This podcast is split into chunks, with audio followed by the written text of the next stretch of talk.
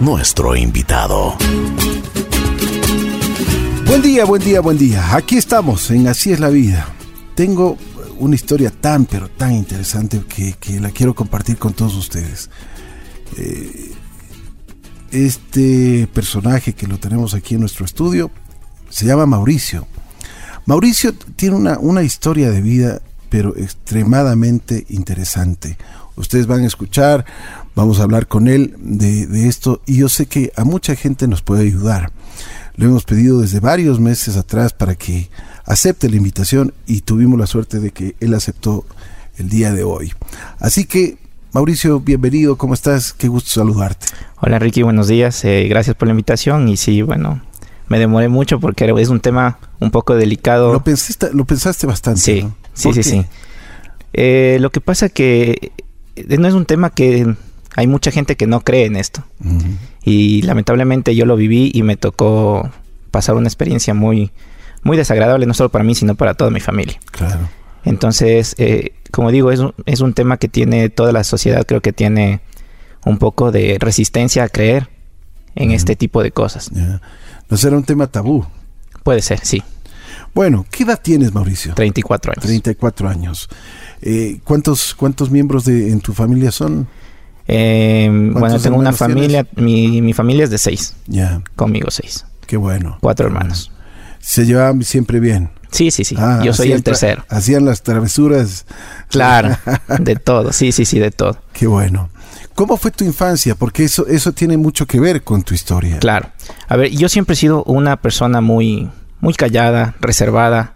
¿Introvertido Eh, o eh, no? tan introvertido, pero muy reservado en, en muchos aspectos. ¿Por qué? No sé, es mi personalidad. Creo que es la personalidad. O sea, siempre he sido muy tranquilo. Observador. Correcto. Sí, muy observador. No soy de las personas que habla o se des- desplaza con una facilidad de palabra en muchas cosas. ¿Y qué pasó cuando eras pequeño?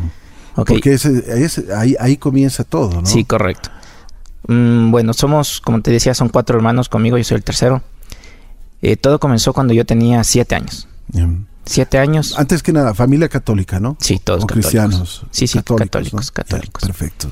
Entonces, como te comentaba, o sea, comenzó a los siete años. Comencé a experimentar ciertas, cier- ciertos cambios, ciertas experiencias de, de ver cosas que no veían. Personas, sombras, imágenes, ruidos, que normalmente no, el- mis hermanos no escuchaban. Ni tus hermanos ni tus Ni papás. mis papás ni mis hermanos. Nadie. Nadie, nadie, nadie. Absolutamente. Solo era yo la única persona que escuchaba esto. Y, y, por ejemplo, estos, estas cosas que tú veías y, y escuchabas, ¿eran en la noche, en el día, en- o, o se presentaban? en- Normalmente era a cualquier eh, A momento cualquier del día. Sí, sí, sí. A cualquier momento. Eh, yo no podía, por ponerte un ejemplo claro, ir a un cementerio. No podías. No podía. O sea, me ponía mal. Me daba vómito, dolor de estómago, cabeza, me mareaba, escapaba de desmayar y, y salía, pero súper mal. Ajá. Entonces era porque yo sentía, veía, veía, hablaban muchas cosas. Entonces, obviamente, esto nunca les compartía a mis padres. Bien. Pero tú, por ejemplo, a los siete años, ¿qué veías? O sea, eh, ¿qué sentías muchas veces o qué escuchabas? Mira, como te decía, eh, yo veía personas. O sea, se veían Personas. Pero así, o sea, como, comunes y normales en el Mm. sentido de vestidos o, o simplemente veías la, la- normalmente, las normalmente yo los veía eh, como, es- como en sombras. Como en sombras. Más nunca pude verles directamente un rostro, ya, eh, o una apariencia, sino que se distinguía que era hombre o mujer por su vestimenta y, y nada más. Entonces eh, ellos conversaban o decían alguna cosa y yo le escuchaba. Entonces, ¿Y, pero y se dirigían a ti o, o conversaban entre ellos? normalmente no. O sea, yo no, era, no era conmigo, pero pasaban. Pasaban por ahí, por mi delante y se los veía y conversaban o decían alguna, algunas, algunas cosas que parecía, por decirte, estaba, estábamos jugando a las escondidas y en la casa con mis hermanos y al lado mío escuchaba voces, o sea, decían por acá que ni sé qué. Y yo regresaba a ver y no había nadie. Entonces, esa- esas, ese tipo de cosas eran las que yo comencé a experimentar muy vagamente, inicial. claro. Y, y luego fue lo más fuerte a los siete años. A los siete años eh, ya comenzaron eh, en la noche. No podía dormir. O sea, bueno, yo dormía. Me iba a acostar, mi mamá nos hacía por la escuela, irnos a acostar a 10 para las 8. Bien. 10 para las 8 que nos acostábamos, yo 8 de la mañana, 8 de la, de la noche estaba ya despierto. Y no era yo, o sea, eh, en la sala estaban todavía mis dos hermanos mayores con mi papá, mi mamá viendo tele. Y yo me, les, me estaba diciendo que, que les deje pasar, déjame pasar, con otra voz, otra persona. Entonces, al inicio... Tú te despertabas y ibas allí y, y con otra voz les decías... O sea, "Déjame yo, yo me pasar". levantaba eh, tipo sonámbulo. Me levantaba a la sala y decía, déjame pasar, hay unas piedras, no puedo pasar, pero déjame pasar. Y esos episodios duraban cinco minutitos, diez minutos, y caía desmayado otra vez, o sea, en sueño profundo, y yo me despertaba al día siguiente y no me acordaba absolutamente nada. ¿Y tus padres qué hacían? ¿O tus hermanos? ¿Te, te, te agarraban? Te, Ah. te despertaban? O... Al inicio, al inicio mi mamá, eh, bueno, mis hermanos, como todos hermanos, al inicio en broma, se reían, se burlaban. Eh, mi mamá me hacía despertar y ¿qué te pasa? Reacción, o sea, y ese rato yo me despertaba y decía, "Sí, déjame dormir, ¿qué pasa? ¿Y qué, qué hago aquí en la sala? Claro. O sea, nunca, nunca estuve yo consciente de ese tipo de episodios. Pero igual te levantabas y tenías otra voz, o sea... Correcto. o sea- era una voz de adulto. Yo era un niño de siete años y la persona que hablaba era un adulto. Bien. ¿Y tus En- padres asustados? Mis no? pa- mi- obviamente. Entonces comenzaron a buscar. Al inicio no. Al inicio no era una ayuda muy específica. Eh, Fue lo típico de llevarte a, a que te hagan una limpia. Que te eh, curen el espanto. Que te curen el espanto, correcto. Pero no. No, no, no pasaba absolutamente nada. Y ya esos episodios ya mm, se presentaban inicialmente dos días a la semana, a veces tres. ¿Y, y en tu escuela cómo eras? O sea, ¿eras un niño común, normal? ¿O también en tu escuela te veías estas imágenes? En la escuela no se presentaba absolutamente nada. Nada, solo en tu Al casa. inicio. Al inicio no absolutamente nada, nada, nada de nada. Eh, pero a partir de eso comencé yo en un retroceso en la escuela. Me volví más tímido, más callado, más introvertido de lo que normalmente yo, yo era. Entonces no, no participaba en clases. Eh, la maestra le llamaba a mi- mami y le decía, su hijo es como, como que no estuviera. Se le pregunta, no responde, no habla, se queda callado, no sale al recreo, no come, no, no participa con los amigos, no juega. O sea, no está en la escuela. Entonces, bueno, ¿Y tú Ahí- sentías algo extraño en, en, en, en- ti? O, o- simplemente... inicialmente no sentía absolutamente nada. O sea, yo solo tenía, me daba miedo, solo tenía miedo. O sea, era un miedo, pero no inexplicable. O sea, no, no tenía claro a qué. ujú, Simplemente era un miedo que me cohibía, que no, o sea, no quería ir solo a ningún lado. O sea, no podía dar un paso sin que alguien esté ahí.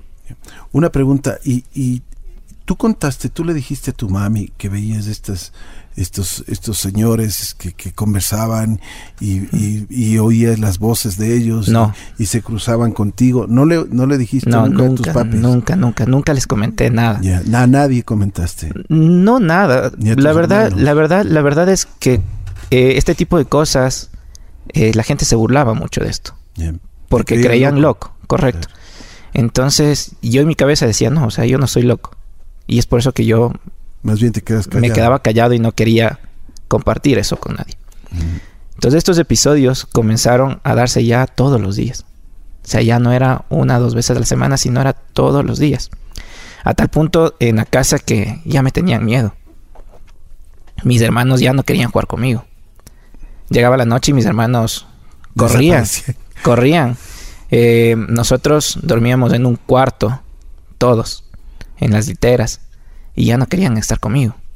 Entonces, obviamente, yo me, el rato que yo me dormía, pasaba todo. Y solo era eso, o sea, solo me levantaba gritando a media sala que le deje pasar, déjame pasar. Eh, Hay unas piedras, no puedo pasar, déjame pasar. Y- y mi mamá trataba de despertarme, obviamente lloraban de la preocupación porque ya los episodios no, no duraban cinco minutos. Mm. Ya este episodio de no reaccionar duraba 15, 20 minutos en ese trance, digámoslo así. Entonces, eh, ahí ya la preocupación creció en mis papás. Ujú. ¿Alguna vez te llevaron a algún sacerdote, algo? Correcto. Como- te, te pregunto porque que, eh, es una familia católica, creyente, y que me imagino tus padres se habrán preocupado muchísimo con este tipo de, de, de- de ver este tipo de cosas, escuchar, escucharte a un, a un niño de siete años levantarse en, a- en la noche y tener una voz de, de adulto, ver, ver que no reaccionas, ver, verte, en- como tú mismo dices, en un trance, ¿no? Correcto. Eh, inicialmente me llevaron a un psicólogo. Bien. Me llevaron a un psicólogo eh, pensando que era, eh, no sé, rechazo a la escuela o que me pasó algo en, en la escuela. Bien. y que yo tenía ese trauma de que algo sucedió en la escuela. Entonces, no, el psicólogo no me ayudó en nada. No llegó al fondo del problema. Yo nunca le conté nada de No lo le- que me ah, no le pasaba. contaste nada. No, nunca, nunca. O sea, solo simplemente íbamos por el episodio de que me despertaba en las noches y punto. Entonces, obviamente el psicólogo no tuvo una ayuda, Por supuesto, si no, no le diste nada, no le diste ninguna materia, ¿no? Ma- ningún material para que él se desarrolle. correcto. Entonces me llevaron al, a la iglesia, me volvieron a bautizar. Ah, te volvieron a bautizar. Sí, tres veces, la verdad. Tres veces. Sí, tres Pero veces. ¿por qué, ¿por qué fue eso? ¿De quién fue la Eh, iniciativa? ¿Del padre? Eh, sí, llegamos al donde el sacerdote, sacerdote. de la comunidad donde nosotros vivimos eh, y él, no- él nos dijo, bueno, bauticémoslo. Me volvieron a bautizar y tampoco hubo nada. No hubo nada. Ese día del bautizo, en la noche, volvió a pasar todo. No, ahí mismo, o Sí. sea, después del bautizo. No, no, no, no tuvo ningún efecto. Eh, luego había una comisión que, que, que llegó de, de la Iglesia Católica. Vino un ar- un arzobispo delegado del Papa al Ecuador, no me acuerdo el nombre, y me acuerdo que fue en Machachi que él iba a dar una misa. Entonces mis papás se enteraron y me llevaron. Me llevaron donde él, le contaron eh, lo que me estaba pasando, él me recibió en la tarde, Eh, conversamos un poco con él, me volvió a bautizar y me... La tercera vez. Esa fue la tercera. Entonces, de a la tercera la vencida y no fue así. Nada. no. Entonces me volvieron a bautizar y él... ¿Y qué te dijo este delegado? él, él, él conversó conmigo. Igual, o sea, yo no le conté de lo que veía, de lo que sentía o lo que percibía. Ujú. Simplemente era el episodio que pasaba y le comentaba y listo. Entonces, más bien esto yo no hablaba. O sea, me volví más callado que muchas veces. Entonces yo ya no hablaba para nada. Para nada. Entonces él me, me aconsejaba. Me dijo que cree en Dios, que converse con Dios, que rece. Me mandó a hacer tres cruces de madera por mi propia mano. Eh, una pequeña en la cual tenía que ponerme con un- como un collar con una cuerda, me puse con un collar. La otra llevaba siempre en mi maleta del colegio, de la escuela. Y la otra, la más grande, tenía pegado en, en el espaldar de mi cama. Ahí Cumpliste con todo eso. lo hicimos, sí, sí, sí. Con, con ayuda de mi mamá lo hicimos. Lo hicimos y los episodios desaparecieron por dos, tres días. Eh, luego de eso, volví. Recaí y, y con más fuerza porque Bien. ya no comía. Ya no tenía apetito. No, no podía ya, o sea, y aparte de eso, ya no descansaba en las noches. Oye, pero qué preocupación para tus padres y para tu familia, tus hermanos. Correcto. Debe haber sido, y además que tus hermanos ya te tenían miedo, como tú mismo dices, ¿no? Correcto, sí. O sea, mi, mi mamá estaba totalmente desesperada. Mi papá no pasaba mucho con nosotros, él trabajaba 100%, entonces la que estaba a cargo era mi mamá. Ujú. Ella estaba totalmente desesperada, no sabía qué hacer, a dónde acudir. O sea, preguntó a toda persona qué puede hacer y, y todos los consejos. eh, no, no, no, no, no, no había solución para el tema. Ujú. Mauricio, pero a ver, en- en- en- ¿tú seguías viendo más imágenes o eran las, las imágenes repetidas? ¿Habían nuevos personajes, nuevas voces? ¿Te querían decir algo? ¿Se querían comunicar contigo o simplemente les escuchabas y nada más? En ese, en ese momento que ya estaba con, con todo esto de los episodios, eh, ya en- durante el día yo no escuchaba nada, no veía nada, Bien. no sentía absolutamente nada. Solo se presentaba en la noche y yo ya no veía nada. O sea, inicialmente sí veía, pero desde que comenzó los episodios más fuertes, dejé de percibir eso. Ya no les veías. así. No ve, o sea, no veía absolutamente nada, pero me comencé a consumir. Estaba sin apetito, sin dormir. No, no socializaba con absolutamente nada. En la casa igual. En la casa con mis hermanos ya no jugábamos. Obviamente mis hermanos, aparte del miedo que tenían con, hacia mí, eh, yo tampoco ya compartía con ellos nada. O sea, no me nacía, siempre, estuve, siempre estaba cansado, con sueño. O sea, todo, todo el momento tenía sueño, cansancio, agotamiento. Esa era mi, mi vida. Y pasaron muchos meses qué así. Fuerte, qué fuerte. Pasaron muchos meses y... Me imagino la desesperación de tu mami. Sí. ya no sabía qué hacer. Comenzaron, comenzaron a aparecer en el cuerpo unas manchas como... Eh, unas manchas negras, como no moretones, era más como, como que estuvieras con alguna enfermedad de piel. Igual me llamaron los doctores, no, o sea, no era, no era nada. Pero tenías las Pero tenía dos manchas, una en la espalda y otra en la pierna. ¿Eran grandes? Eh, la de la espalda sí. La de la pierna era, no era muy grande. La de la espalda era como del porte de una mano. Entonces, eh, en vista de eso, eh, y no sabíamos qué hacer, un, un, familiar conocido de mi papá trabajaba en el, en el hospital Lorenzo Ponce. Y ella nos recomendó que vayamos a un psiquiatra. Que la llevemos a un psiquiatra y que esa persona era excelente, no solo en el tema de, de psiquiatría, también él practicaba regresiones o y, eh, hipnotismo. Entonces, en medio, como yo no hablaba, no conversaba y no decía absolutamente nada de lo que me sucedía, era la única oportunidad o la única solución de tratar de ver más allá de lo que está pasando. Claro, Y obviamente yo todos estos sueños nunca los interpretaba, o sea, no sabía cómo interpretar lo que estaba pasando en mí. Simplemente en la noche, como te digo, o sea, me dormía y yo no, no, veía, no sentía absolutamente nada de lo que sucedía.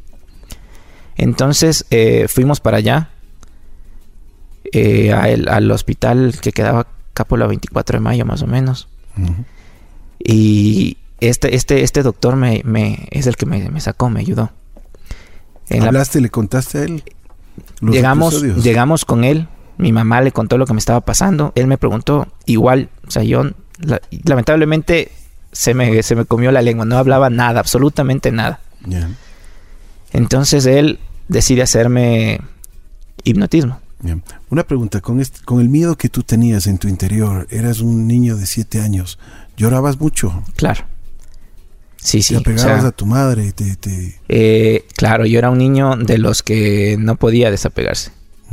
A mí me costaba quedarme en la escuela. No querías, no querías estar solo. No, o sea, no, no podía estar solo. Tenía el miedo. Llorabas mucho. Tremendo. Sí, sí, sí, lloraba demasiado. O sea, pasaba mi vida, solo pasaba llorando. Entonces, era trágico, o sea, y la preocupación de mi madre era totalmente incomparable a todo lo que vivíamos en, sí, en toda la familia.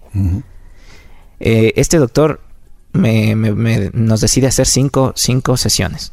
De hipnotismo. De hipnotismo. Y una regresión. En la regresión, que fue la inicial, bueno, él, él, él, no supo decirnos mayor cosa. O sea, la verdad, yo no me acuerdo mucho es más de ese tema. Pero en la de hipnotismo, que entramos a la segunda sesión, que era un hipnotismo, él ya tenía más o menos el camino, sabía qué es lo que estaba sucediendo con la hipnosis que me hizo, con el regresismo que mismo. En la segunda que, fuimos, eh, es como en las películas, según lo que me cuenta mi mami, ¿no? Según yo estuve consciente. Según yo estaba consciente de lo que él me hacía y decía, no me puede hipnotizar. O sea, no, me hago... Tú te resistías. Correcto. Yo me hago el que sí, sí, me vas a hipnotizar y lo logro. Pero no, o sea, hay, hay cosas que yo no sabía. Es decir, que puso la silla a un lado y el filo de la nuca en la silla y en la otra silla el filo de los pies y él se sentaba. Eso me cuenta mi mami, ¿no? Que él saltaba sobre mí y yo era una tabla. Ciertas cosas, que pinchazos en la mano con agujas y yo nunca sentía. Eh, obstáculos durante, dentro de la habitación. Y yo cerrado los ojos caminando y él solo decía, lo, yo te voy a decir cuándo, cuándo, cuándo tienes que girar tú me vas a escuchar interiormente. Entonces, en verdad, nunca él no decía nada, mi mamá al lado y yo viraba solo los obstáculos que él ponía eh, dentro de la habitación eh, sin, sin, sin, sin que me lo diga, ¿no? Impresionante. Entonces él sabía que yo estaba totalmente dentro de hipnosis. Y él comienza a indagar dentro, dentro de mí, de mi subconsciente, preguntándome, ¿qué, qué, qué pasa? ¿Qué es lo que siento? ¿Qué es lo que veo? Y le comienzo a contar. Comienzo a contarle que sí, que yo veo, que siento, siento personas, que veía sombras, que escuchaba cosas que otras personas no escuchaban.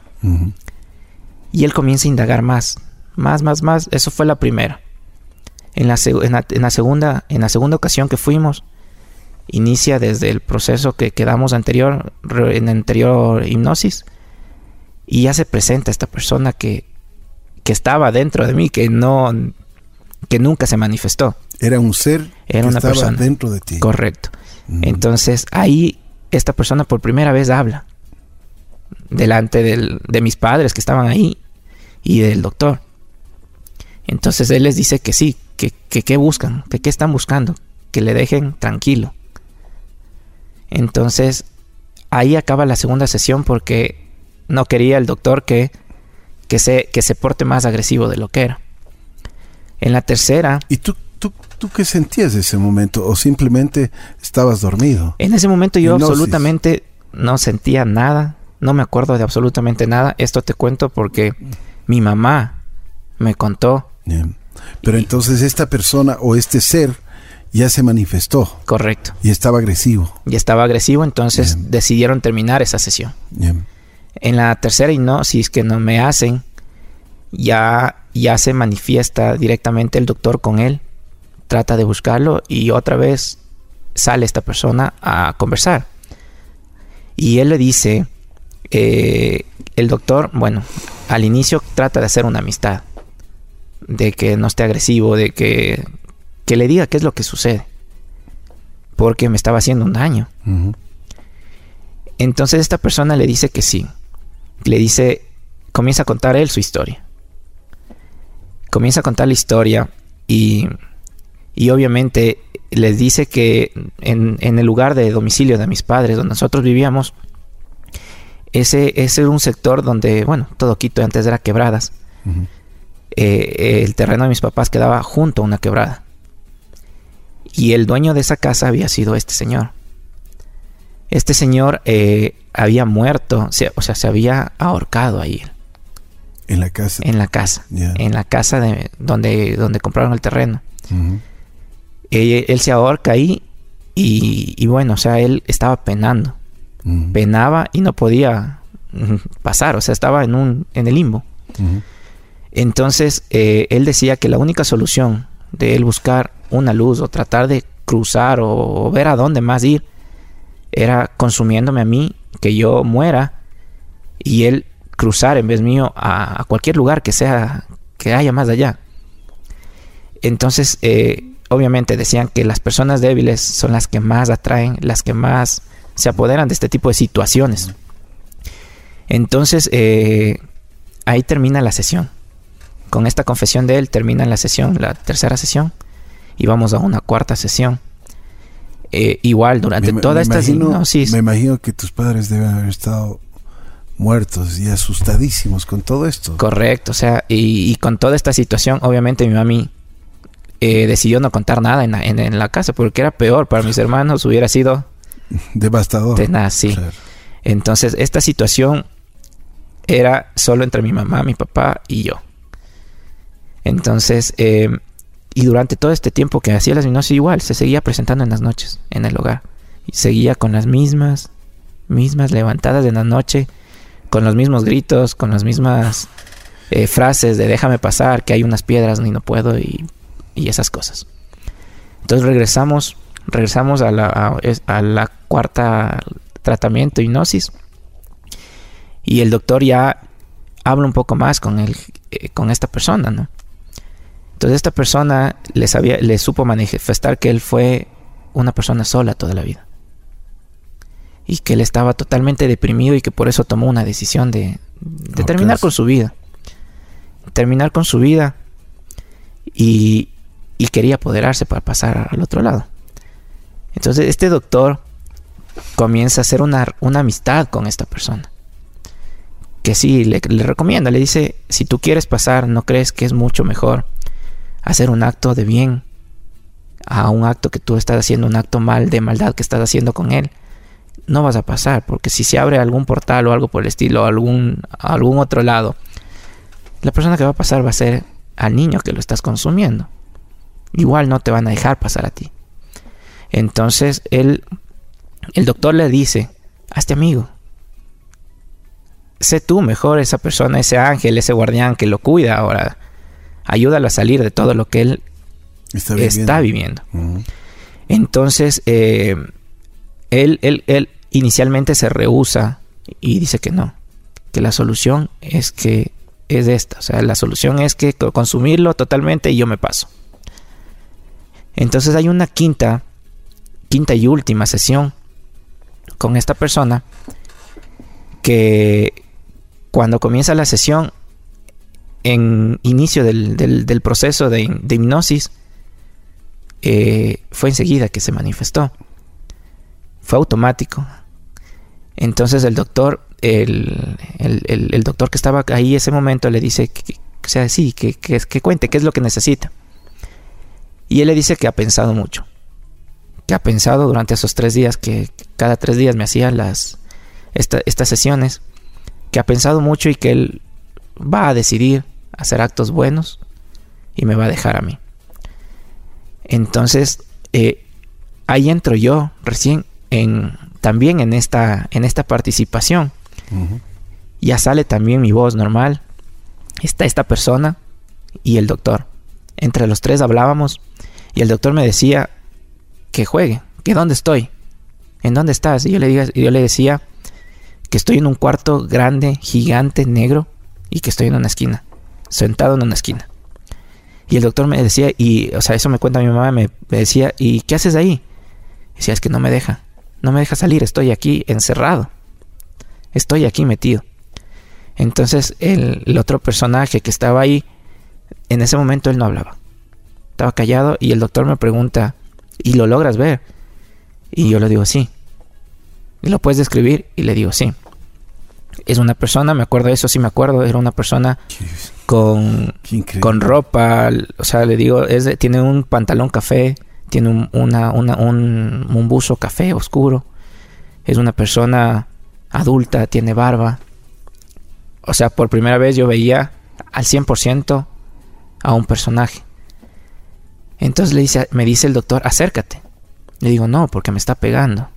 Él me tiene y me pega. No me deja salir. Dice, no, acércate. Yo ya conversé con él. Él va a ser tu amigo. Entonces obviamente le digo que no, que a mí eso me da mucho miedo y que no quiero acercarme. Entonces el doctor dice, confía en mí y acércate. Entonces yo me acerco donde él y, me dice, ¿qué te está haciendo? Le digo, me está rasguñando. Me está rasguñando. Entonces el doctor habla con, con esta persona y le dice, no, quedamos en que ibas a ser amigo de él. Juega comparte con él, haz algo. Y me pregunta luego a mí, ¿qué estás haciendo ahora? Entonces le digo, no, ya estamos jugando. Estamos jugando. Estamos jugando boli. Estamos jugando boli. Entonces, listo. El doctor, esa fue la última sesión que hicimos. Al final él dijo, de hoy en adelante él va a ser tu amigo. Él te va a ayudar hasta que llene sus actos buenos y logre pasar a donde tenga que pasar. Mm. Y desde ahí, esa fue la última vez, la última noche en que yo me desperté con estos episodios. Obviamente en la casa volvió a la normalidad en las noches. Yo volví a comer, volví a tener amigos en, en la escuela porque todos me tenían miedo en la escuela. Volví a tener amigos, volví a participar en clases, volví a ser un niño normal. Obviamente eh, las manifestaciones que se presentaban en mí, luego de eso seguía viendo, seguía escuchando. Entonces, eh, mis hermanos hasta hoy, hasta hoy, ellos, algún lugar medio pesado o alguna cosa que vamos es, hazle que pase primero el Mauri. Mauri, si sientes algo entramos, si no, no entramos.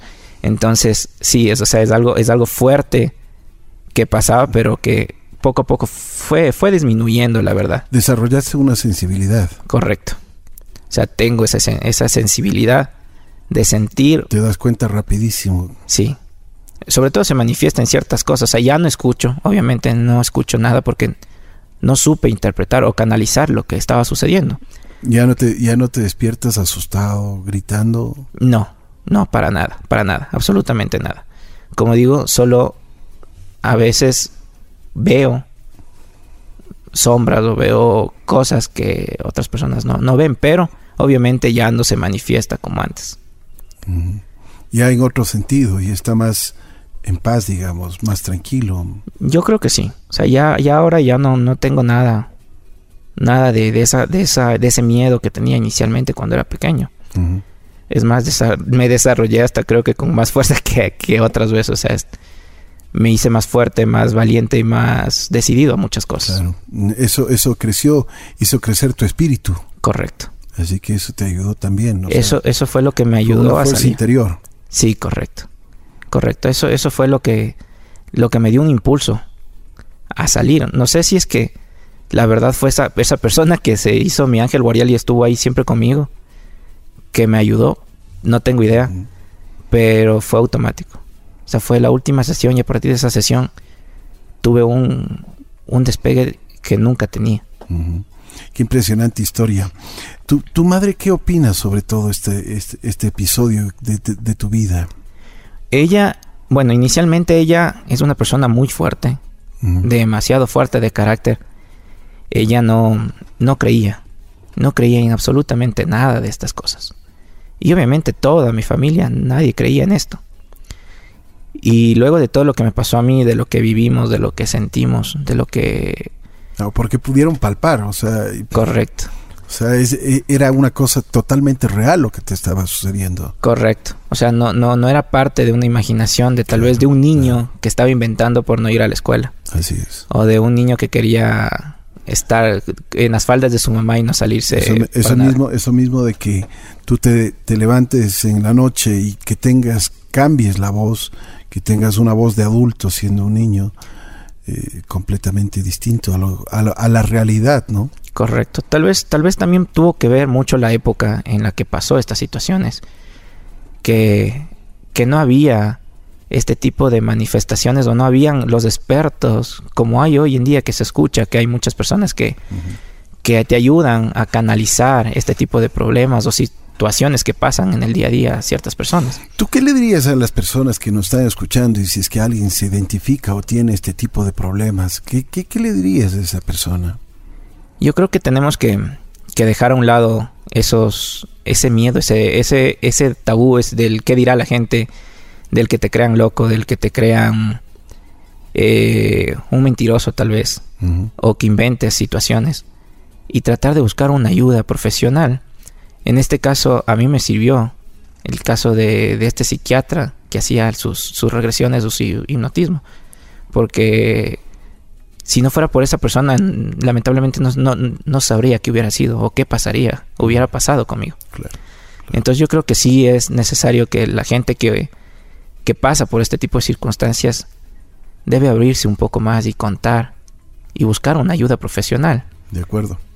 Y sobre todo eh, igual a las madres, padres que tienen los hijos que a veces cuentan o dicen algo, tomarles un poco más de, en serio. Creerles. Correcto, creerles lo que les están diciendo y que tratar de ver una, una solución, un camino. Puede ser que, que haya niños con, con, esta, no sé, sensibilidad a sentir, a ver, a escuchar a, a algo que está al lado, que nadie, nadie puede ver y que tal vez si le ayudas a canalizar, no sé, podrías tener algo, hasta una mejor, un mejor estilo de vida puede ser. Así es. Saber escuchar, saber ver lo que ellos están sintiendo, lo que estas personas muchas veces, yo creo que tuviste la, la gracia y el apoyo de tu madre, de tu familia, que te ayudó y que pudieron salir. Y por supuesto de este doctor que te, que te ayudó a canalizar tus miedos y, y especialmente ver y encontrarle a este ser que estaba metido en tu cuerpo, ¿no? Correcto, correcto. son cosas que normalmente uno ve solo en películas. Así es. Y que piensa que no va a pasar. Me estaba acordando de, la película esta de Sexto Sentido, ¿te acuerdas? Sí. Que, que, que eh, el niño veía cosas que realmente, o sea, veía muertos y veía... Correcto. Me hiciste acuerdo de esa película. Exactamente, o sea, son este, estas, estas películas de lo que sé son hechos de la vida real. Claro. y que pasan y que uno piensa que no, no te va, no te va a suceder a ti. Y que puede ser que uno de todo este, te- este millonar de personas te toque a ti. Claro. y si no tienes eh, creo que la mente totalmente abierta a aceptar cierto tipo de cosas que, que no estamos aquí solos o que no podemos palpar al 100%, no vas a asimilarlo como se debe o no vas a darle la ayuda que necesita esa persona Por supuesto. en el momento que puedes. ¿Cómo te sientes ahora en tus 34 años? Ahora- ya, no, ya estás bien, eh, sientes que estás bien, Sí, se te quitaron esas manchas de tu cuerpo. sí, sí, correcto. Eso, eso, hoy en día soy una persona normal. No siento, como digo, no siento nada. Ya no, ya no siento al 100% como sentía inicialmente. Obviamente estos episodios me pasaron durante toda mi vida. Sucedían. Hasta, hasta cuando me casé. Tengo dos hijos. Y aún así seguía... Ciertos episodios se presentaban en mí. Y... Pero... ¿Y, y qué le contaste a tu mujer, sí. a tu esposa? Sí, correcto. Y ella, sabe. Y ella no, no, no tuvo miedo. No, no tuvo Me casé miedo. con el diablo. Es casé con un poseído, no. No, la verdad no, ella supo asimilar muy bien Ya, te el ayudo. tema. Ella, ella también es un poco, Diabla. un poco, un poco incrédula en el tema. Un poco incrédula en el tema, pero... Pero te ayuda, o sea, te apoya. Sí, Te- tiene- y tengo eso es todo el importante, respaldo. ¿no? Tengo todo el respaldo de ella. Qué bueno. Pero, y, y con tus hijos, ¿cómo, ¿cómo les ves a ellos? Y también, porque sí te debe dar un poco de, de miedo, de susto. Obviamente. O sea, que si ya tuviste tu experiencia esa, no quisieras que, que les pase, por supuesto, a tus, a tus hijitos. Correcto, esto es hijos, totalmente, es totalmente, es totalmente de acuerdo. Tengo dos hijos. El primero tiene un poco parecido el carácter a mí. Es muy noble. Y es al que más a veces a mí me preocupa de este tipo Muy de sensible. situaciones. Correcto. Claro. Es el que más me preocupa de este tipo de situaciones, pero siempre estamos eh, en contacto. Si es que él dice algo, yo lo creo. O sea, yo trato de darle el apoyo. Y obviamente creo que es, es lo que mejor podríamos hacer con nuestros hijos, ¿no? por Escucharlos supuesto. y, y no solo tomarlo como un capricho, como decía antes, o sea, como que el niño no quiere ir a la escuela o no quiere dormir solo porque simplemente está acostumbrado a estar con los papás, debe estar algo. Tratar de ver, buscar algo más o ver qué es lo que está pasando de fondo. Puede que sí, puede ser un capricho, pero en, en base a la experiencia que yo tuve, es algo que, que a mi forma de ver no pasa desapercibido. Ahora ya puedes ir a un cementerio, todavía no. te Ahora resistes, totalmente Te resistes al todavía. 100% no puedo. O sea, Siempre voy, tienes tu resistencia, yo voy en las ocasiones que... que ya te que- tocado por obligación. Sí, correctamente, por obligación ir. Pero al momento que, que estoy ahí, o sea, yo totalmente decaigo. Es- me pasa lo mismo de siempre, o sea, tengo ese dolor de cabeza, esas náuseas, ese malestar de desmayo y paso mal, o sea, soy de esas personas ahora que, bueno, que, que estoy, cuando pasa ese tipo de cosas atípicas, las limpias, me ayudan muchísimo porque sin eso no, no puedo pasar tranquilo. Bueno, hay que dar también gracias a Dios porque Dios te, te- como te puso este, este tipo de pruebas, pues también te dio la posibilidad de, de- de- sacar todo esto y, estar tranquilo y vivir una vida normal. Pues tienes, yo pienso y, que tu sensibilidad se desarrolló muchísimo, tienes una sensibilidad muy especial. Mauricio, te agradezco muchísimo eh, la valentía de haber contado esta historia al público. Eh, y el público tiene que saber, porque desde hace seis meses estamos atrás de- de esta historia y de Mauricio. Él, a- al principio decía que, que, preferiría no contarla, pero el día de hoy tuvimos la suerte y, él tuvo la valentía de compartir con nosotros su historia de vida, porque yo le decía, tú puedes ayudar a mucha gente, y ese, y ese, es, el, ese, es, ese es lo más importante que uno puede hacer, contar su historia para que si esa persona o, las personas que se, que, se encuentran en, esa situación puede tener un, un- un camino de luz, ¿no? Correcto. Sí, eh, como digo, inicialmente yo no me animaba a venir. Es por el, por, ¿cómo digo? Por el, re- el rechazo de la sociedad, el que dirá la sociedad. La sociedad no, no está, no, no es de mente abierta a este tipo de, de, de presentaciones o de situaciones que se presentan en, el día a día de muchas personas. De acuerdo. Eh, es por eso que yo no me animaba, o sea, pero eh, sí, o sea, si, si mi, mi, testimonio de vida puede ayudar en, en las personas a, a, creer, a confiar o buscar una solución que médicamente no, no puedes conseguirla, eh, qué mejor, o sea, eh, está bien. Buscar, eh, buscar tal vez esta ayuda en, en, las personas, como digo, ahora ya están muchas personas capacitadas en el tema. Uh -huh. Hay muchas personas que te ayudan y tenemos que creerlo. Así es, así es. Te agradezco mucho. Gracias Mauricio por tu valentía y por tu sinceridad y por compartir con nosotros esta experiencia de vida. Y te deseo lo mejor. Me alegro de que estés muy bien, me alegro que tengas esa sensibilidad que tienes y me alegro que también seas un, una persona de corazón muy grato porque siempre agradecido especialmente con tu madre, con tu familia y hablas de los mejores términos con, de ellos y eso te hace ser un hombre noble, que eso es uno de los principios que uno debe tener y conservarlos por siempre. Muchas gracias. Gracias Ricky por la, por la invitación. Y sí, bueno, como siempre la familia siempre es lo primero. Así es. Y el... Bueno, así es la vida. Qué experiencia, ¿no? Uy, yo sí, al principio, como les dije, vamos a tener una historia sensacional, una historia muy interesante, una historia impactante, una historia que, que realmente la vivió Mauricio y nos contó el día de hoy. Si cualquier persona quiere escuchar o volver a, a, a, sentir esta, esta experiencia de vida, lo puede hacer en nuestra página en, en, en Facebook, en Así es la Vida FM.